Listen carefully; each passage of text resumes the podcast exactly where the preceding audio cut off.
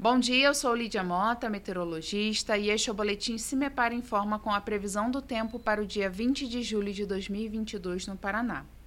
Nesta quarta-feira, a nebulosidade se mantém presente entre a região metropolitana, litoral, Campos Gerais e centro-sul do estado.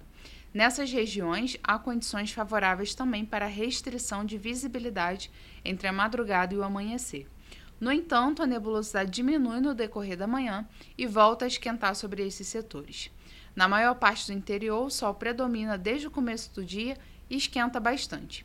Entre setores do sudoeste e centro-sul, há possibilidade de alguns eventos de chuva de curta duração no período da tarde.